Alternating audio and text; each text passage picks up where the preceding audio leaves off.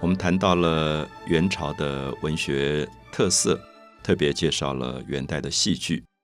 我们花了比较多的时间介绍元朝几个重要的戏剧家里面最被大家所熟悉的关汉卿啊，他的《窦娥冤》、他的《单刀会》，都创造了舞台上非常美的一种人物形象。可是，如果我们用这个角度来探讨关汉卿，我们大概觉得关汉卿喜欢的人物是比较刚烈的人物。在女性角色当中，《窦娥冤》窦娥本身就是一个刚烈的女子。所以到最后会产生六月雪这样大悲剧。那同时，单刀会里关公也是一个刚烈的人物，所以大概表现出戏剧家的某一种个性吧。就是关汉卿特别强调人活着应该敢爱敢恨，不是一种有一点委屈的感觉，觉得生命即使像窦娥最后被拖到刑场要砍头，他还是刚烈的骂天骂地，因为他觉得司法不公正。他要求上天替他做主，如果他是冤屈的，希望这个六月的夏天下一场大雪。所以故事的最后结尾，当这个人被砍头以后，整个天空飘下大雪，是非常动人的一个感觉。就是关汉卿要呼天抢地，他让观众在这里感觉到天地之间是有正义的，即使司法不公，即使贪官污吏，可是人民应该相信。天地之间长流正气，是不可以受委屈的。好，所以为什么今天隔了几百年，我们还在看六月雪，还在看窦娥冤，它产生了这么大的影响力，是因为它呼唤起人民对于自己受到的那个委屈跟压迫的一种反抗。它是一种控诉，就是一个被冤枉而死的女性，在临死的时候，她还要呼唤天地来为她做主，所以。这种感动的力量是非常强的。那除了关汉卿以外，我们提到所谓的元代戏剧上的几个大家，有些人个性是不一样的。比如说像马致远，马致远大家最容易听到是他一个有名的散曲，叫做《天净沙》。那这个《天净沙》，我们常常引用啊，就是孤藤老树昏鸦，小桥流水人家，古道西风瘦马，夕阳西下。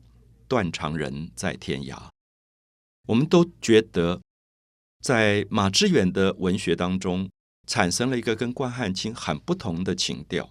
他好像在讲一种荒凉，讲一种萧条，讲讲一种人心境上的落寞、孤独之感。所以，孤藤、老树、昏鸦三个物件出来，你就忽然觉得那个画面呼之欲出。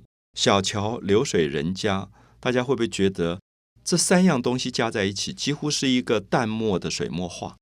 啊，小桥流水人家，再加上古道西风瘦马，心里面的那种寂寞荒凉之感，整个被呼唤出来了。所以马致远最有名的戏剧叫做《汉宫秋》。我不知道大家从名字上会不会感觉到汉宫秋，汉朝宫廷里的一个秋天的落寞的故事。那么讲的是谁呢？就是王昭君。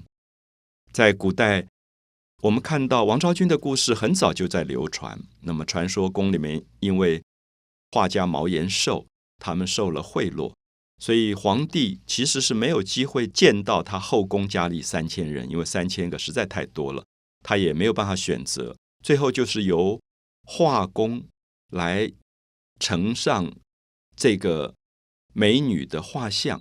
然后，因为那个时候没有照片，只有画像，所以由画像来挑哪一个好看或者不好看。因此，很多的这些后宫佳丽就买通了画工，把它画得更漂亮一点。所以，皇帝最后选要跟谁在一起的时候，是用画像来做依据的。可是，王昭君因为觉得自己很漂亮，她觉得我不要用贿赂的方法，那我的美。你看到就看到，你看不到就算了。我干嘛要用这种不正当的手段来取得皇帝的宠爱？结果王昭君就一直在冷宫里面待在那边，没有机会接近到皇帝。那么这里面其实不止在讲一个宫廷里面的这种爱情故事，我觉得里面在讲一种人对自己的内在美丽世界的坚持，就是我们能不能相信自己有美好的部分，而不要经由。贪污贿赂这种事情来表现自己，尤其在一个社会里，大家争着要出名、取得权力跟财富的时候，汉宫秋的故事，其实在讲王昭君如何有他自己的操守，有他自己的一个坚持。那么到最后，他对这个毛延寿的不礼貌，他指责毛延寿这种贪财，然后去蒙蔽皇帝，去随便改变画像，引发了毛延寿的憎恨。所以当时汉朝因为跟北方的游牧民族，就是今天的蒙古，那么当时叫做匈奴，发生很多的战争。那么在这个战争里面，汉朝打败的时候，就有一个政策叫做和亲政策，就是把皇帝这边的公主嫁出去。那这种故事，我想大家听到很多。可是这个公主常常是假的，因为有时候皇帝也舍不得把他自己的女儿，真正亲生女儿嫁到。这么远的外藩去，所以就用宫里面的一个宫女来替代是皇帝的公主。那么就要画家去找。那毛延寿就说：“这个王强啊，就是王王昭君的名字，那他可以送到北藩。其实是在害王昭君，所以王昭君就决定要嫁给匈奴的国王了。那么这个汉宫秋的故事是在讲，最后他要出发前。”那单于已经来了，匈奴王已经来了。那么跟汉王汉元帝坐在一起宴会，王昭君出来，汉元帝吓了一大跳，王昭君这么美。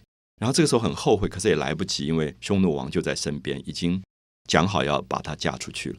所以整个故事在讲王昭君出塞的时候，昭君出塞的悲哀啊，骑在马上，后来又换了骆驼，弹着琵琶，然后看到整个风景一直在改变，离自己的故乡越来越远。觉得自己走向一个未知的荒凉的命运，可是这个汉宫秋在讲王昭君最后心里面的那种孤独跟落寞之感的时候，也是一种委屈。所以跟关汉卿强调的不同，关汉卿觉得窦娥如果受到了压迫，他最后即使在死亡前，他都要发怒，他要去抱怨，他要去控诉天地。可是王昭君不是，王昭君是琵琶三叠，不断的叙述他内心。最委屈的那个部分，所以引起很多人的同情跟感动。所以我们大概可以了解到，今天大家所民间感觉到喜爱的人物，都是透过戏剧。如果没有马致远、汉宫秋，我们根本可能不知道王昭君的故事。他也在民间不会有这么大的影响力。一直到后来的流行歌里面，王昭君这个歌都还一直被唱，一直被唱。那么说明元朝的戏剧。产生了多么大而且多么长久的影响。